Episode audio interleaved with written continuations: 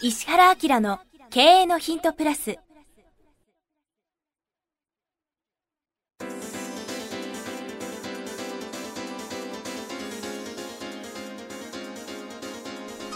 ポッドキャスト石原明の経営のヒントプラスは勝てるビジネスモデルや売れる仕組みの作り方。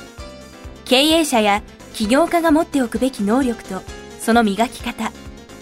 リーダーの育成や強い組織の作り方などについて経営コンサルタントの石原明がリスナーの皆様からのご質問に直接お答えする形でお伝えしていく番組です。企業を継続発展させるためのノウハウを提供する日本経営教育研究所がお届けいたします。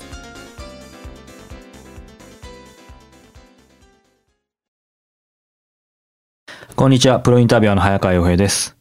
石原明の経営のヒントプラス。今日は第274回です。石原先生よろしくお願いしまはいす。、よろしくお願いします。さあ、今日は30代の方からいただいています。いつもポッドキャスト、著作ともに大変良い学びの機会をありがとうございます。質問なのですが、石原先生は瞑想などの心の整え方についてどのようなお考えをお持ちでしょうか？私自身も数年前から瞑想を学び取り組んでいるのですが仕事のこととなると瞬間的な怒りや不安などにとらわれてしまうことが少なくありません。それでも瞑想が役に立つと感じることは多いのですがあと少し理解を進めて現場で役立てたいと思っています。何かお考えがあればお聞かせいただければ幸いですということです。瞑想。瞑想ですね。はい。瞑想僕ら楽しくやってるよね。ああそうですね。うん。公開収録とかね、はい有料版とか聞いてる人は割と皆さんはいノーマルに知ってると思いますけど、はい早川君も僕もですね、お風呂でそうですね思いをこうはい巡らせるっていう一種の瞑想状態をはい毎日朝夜朝夜ですねだよね。は常識だよね。常識ですね。まあ、いかにお風呂の中で倒れないかだけが要注意ですけどね。はい。倒れるとかあのあれでしょ？iPad 水没とかそういうのをこあーいろんな事件起きてますけど。うやるわけでしょ？はい。うん。どんなふうに思う？これ瞑想。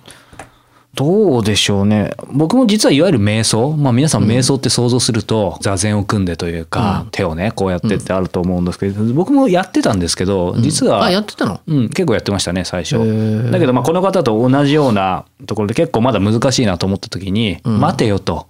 別に瞑想って言っても座禅をする瞑想がいわゆる瞑想もいろんななんとか法ってあるじゃないですか、別に全てじゃないし、手段であって目的じゃないから、まあ別に自分が合う方法でやればいいんじゃないかと思ってなんかそういうやり方全部取っ払って、まあそのお風呂もそうだし飛行機もそうだし、まあ話せばこれだけで15分ぐらい話せますけど、まあ、いろんなパターンで。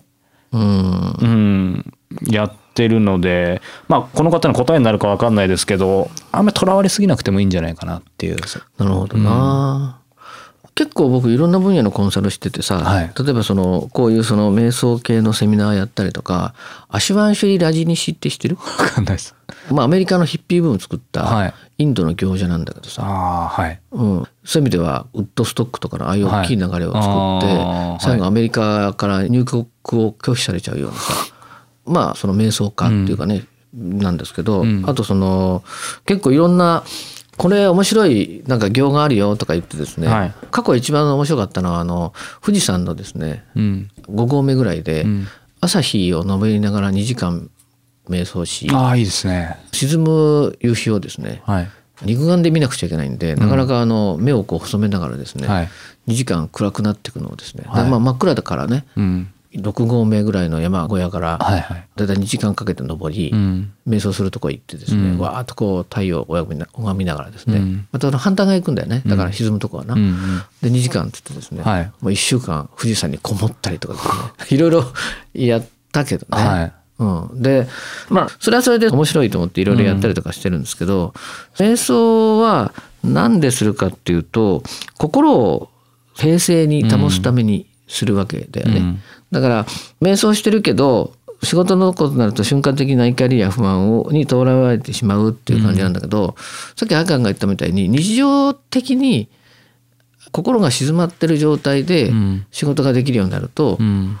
いいんだよね。そうですね。うん、だからどんな物事が大きく動いても、心が平静でいるってことは、はい自分の能力を一番フラットに使いやすい状態っていう感じにさせるっていうことで、感情的になると基本的にはエネルギーは増すんだけど大体能力使いにくくなるんだよね。そうですね、うん、だからそれをそのなるべくしないようにということで、平常でもはい。心の状態を平静に保つために瞑想するんだなっていう感じなんで、はい。この人の場合は瞑想してる状態と仕事をしてる状態を分けてることがちょっともったいない感じ。だから瞑想状態を一日中続けるっていうか、普通に心が収まってるみたいな感じのとこに持ってきたりすると、はい。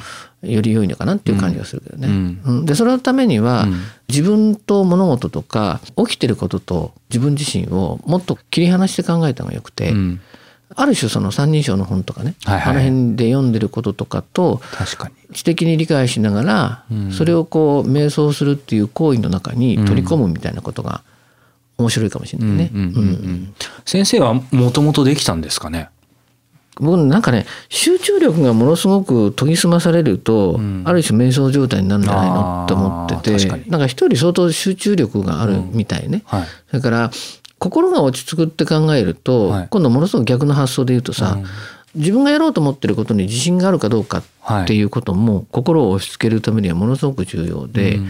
だから仕事である一定の成果を上げること？うん。で現状を飲み込めちゃうでしょ。はいはい。だから相当、えっと、ある人にとってはショックな出来事も、ある人にとっては体験済みで、うん。まあ初めてだけど調べて問題解決すれば、はい。まあそんなに大したことないよねみたいなことが起きれば、あらまと思いながら、じゃあどっか手つけようかなっていうふうにすごい冷静でいられるでしょ。はい。だから何か予期しないことが起きた時に慌てふためいて、1週間も悩む人とか1ヶ月どうしようって思う人もいるじゃない、でも1週間どうしようとか1ヶ月どうしようと思ってる時には全く物事が進まないので、わあ初めてのことが起きちゃったみたいな感じで、じゃあどれから手つけようかなっていうのは心が平静でいるっていうふうなことでしょ？だから瞑想状態から入るか確かに。ね集中力とか目の前のことを一個一個こなしていきながら自己充足感とかねあるいはその自分を認知するとかっていうのと両方からこう行った方がいいと思っていうんて、確かにそうですね。なんか僕はその瞑想もいっぱい知ってるけどその仕事的にできないことを、うん。まあ、クリアするとか、うん。あるいはまあなんだろうね。この世の中は経済社会だからね、うん。結局はさ経済を何かの形で抑え込んじゃえば、うん。心が動揺することはない基本的にないでしょうね。わけだよね。でまあ経済社会の経済っていうのは何かっていうと時間を自由にコントロールできるかっていうことと一緒でさ、要するにお金がないと生きていけないってことは、はい。お金があれば生きていくっていうその人生っていうのは生まれてから死ぬまでの時間のことなんで、はい。だから今月平成でいられるかっていうのは今月の収入を自分がちゃんと得てるかどうかっていうことで、その誰かに間接的にでも直接的にでもお世話になって生きてる状態であればいくら瞑想しても心は落ち着かないわけだよね。うん。でそれがうーんなんだろう自分の力で経済をやっつけることができれば、うん。経済社会なんで、うん。とりあえずまあ安心だよねっていうさ、はいはい。それがその1週間大丈夫なのか、1ヶ月大丈夫なのかとりあえず10年大丈夫なのか、まあ、一生大丈夫なのかっていうような感じ、うん。だから一生涯大丈夫なお金を貯めるっていう方法もあるし、うん。いざとなったらあの何としてでもはい。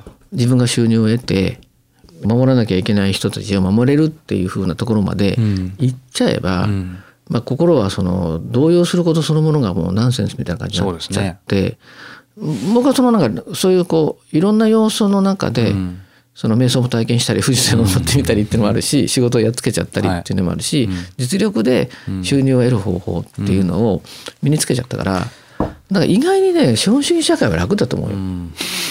で俺があのなんだろうね、うん。めちゃめちゃ足速くて、ん。100メートル何秒以内じゃないと自信持てないとか言ったら俺不可能だしね。うん。確かに。あとその東大行くほど勉強できなきゃっていうのもないから、うん。えっと山ほどあるこのビジネスっていうか、いろんな種類の中で、うんとりあえずゴールは経済うん。っていうふうにまあ考えてね。うん。でそこから満たせばいいだけの話っうん。ていうふうに考えると心はすごい平静よ。うん。うん、昔面白いことあってねはい。アルファ波検測器っていうのがあってさ。結局その心が落ち着いてると、はい。アルファ波が出るわけじゃん。ベータ波からアルファになって、シータ波になってってなるわけじゃん。でその頭に巻かれるわけよ。なんかベルトをね。はい。それで通常の人は周りがざーっとこうやかましかったり、はい人と話したりとかする時ってすごく脳波が乱れて、まあ、ベータ波っぽくなるらしいんだよね。で僕なかなり前だけど、はいじゃあ石原先生計測とか言われて 頭にくっつけられたらしたんすか？その計測する方が「あれ?」とか「あれ?」とか言うのよ。はいそれで「どうしたの?」って言ったらさ、はい通常この状態でアルファを出す人はあんまりいないっていうか見たことないって言うんだよ。いや通常出てるんですねだから普通に人と話しててアルファだったなくて、機械壊れたかなって言って他の人にするとみんなこうビーとかなるわけ。ああー普通に。うん、だからその日常的に心は相当収まってるのかなみたいなことは、うん。その時に思ったけどうね。んうん。でも先生おっしゃるようにそのなんだろう。まあ瞑想的な方から入るのもいいし、ん。まあ仕事をやっつける、まあ経済的なゴールっていうその、うん。まあどっちからでもいいと思うし正解ないと思うんですけど、うん。ただ瞑想の方からだとそのそれもね悟りのところまでどれだけの全人類のいけるんだって話だから。まあ両方で考えてからですよね。で瞑想することは何かっていうと心が落ち着くってこの状態なんだなっていう、落ち着いた状態を知るっていう意味ではいいよね。で僕は仕事をする時に、はい。この状態になれば僕が能力を発揮するっていう感覚値を持ってるのよ。はい。だから顧問先に行って質問された時に「えちょちょっと待ってね」って言って考えて考えた時の精神状態が集中度合いとかはい。落ち着き度合いっていうのがうん。このバンドってのがあるって、でそこで出す回答ははい。ほぼ大丈夫っていうふうに自分をコントロールできてるんだよね。なるほど。あ実はこの番組なんかもはい最初にえ「今日どんなことを質問するの?」とか言って「もう大丈夫」とか言うでしょ「じゃあやるやろ」ってやるじゃない、あの状態は自分をそこに持ってってる。んだよだからその時この辺にアルファ出てますよね。あ絶対そう思う。よ 不思議な空気流れてますよ確かに。そうそうそうだからでそれは自分で感覚として持っちゃってるので、うん。だからこう両方からそのうん。感じを身につけるといいのかなっていう気がするね。ああじゃあこの両輪ってことですね、ポイントは。つまりこの方が今やってることも別にそのまま続けていいってことですよね。もう富士山も楽しいよとか 確かに。はい、じゃあぜひ試してみてください。今日は274回でした。石原先生ありがとうございまはい、した、ありがとうございました。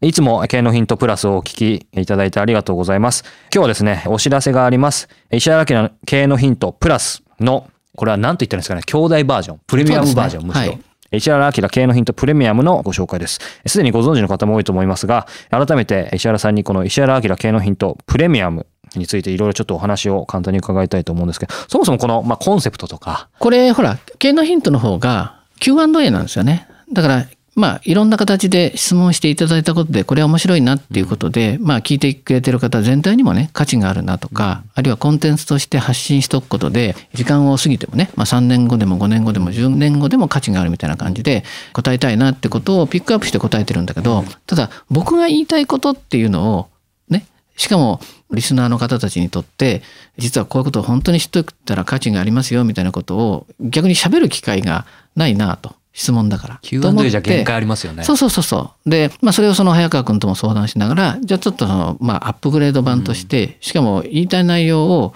もうしっかり伝わるぐらいっていうことで、まあメインコンテンツが40分だもんね。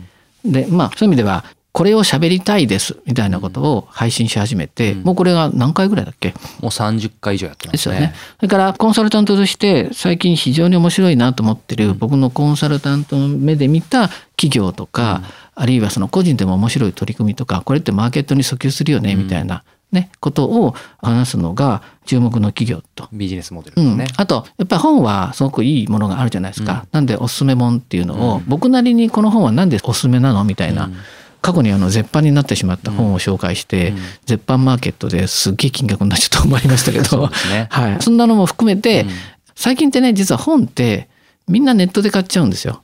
でネットで買うのはいいんだけど知ってる本を買うわけですね。だから知識の深掘りはできるかもしれないけどやっぱり本はどっちかっていうとさ書店で買ったりしいよね。うんわーっと見渡しながら本が自分を読んでるみたいな感じで違う分野とか全く読まない領域のことにもちょっと刺激してあげたいなみたいなことも含めておすすめ本っていうのをそういう観点で出してるんでね。そうですね。なので、この経営のヒントプレミアムはメインコンテンツ。まあ、あの、石原先生がしっかりね、40分話す？そうそうまあ、つまり、えっ、と、どこにいても聞けるその音声の、まあ、セミナーというか講演、深い話を聞けるっていう感じですよね。だからまあタイトルがバーってあるので、お試しどっか一個聞いてもらうと、事の重大さとかさ、はい。深さがわかると思うので、気に入っていただいたらいろんなコーナー聞いてもらったらありがたいですね。はいはい。この石原明の経営のヒントプレミアム、毎月1回27日に発売します。過去に配信した回もすべて単品でも購入いただけます。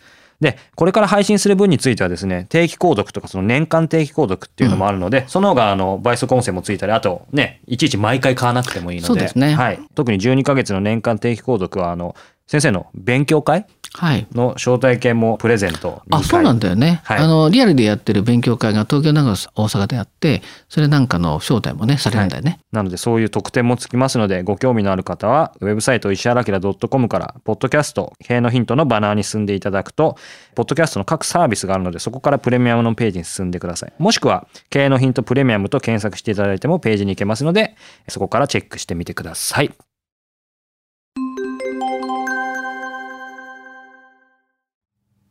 番組よりお知らせがございます。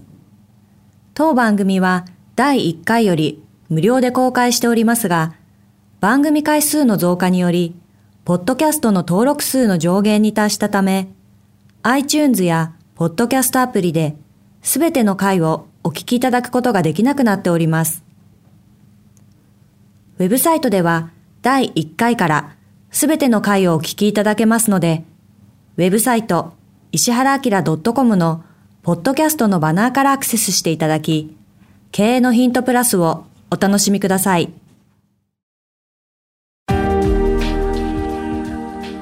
今日のポッドキャストはいかがでしたか？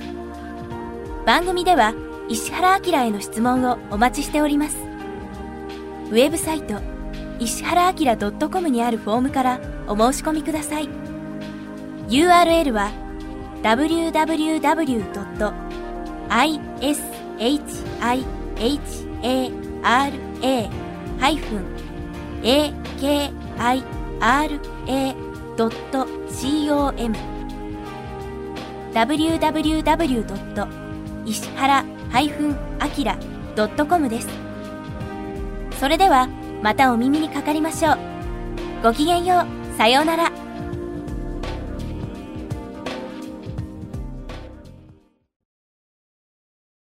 この番組は提供日本経営教育研究所プロデュースキクタス早川洋平制作協力若菜はじめナレーション岩山千尋によりお送りいたしました。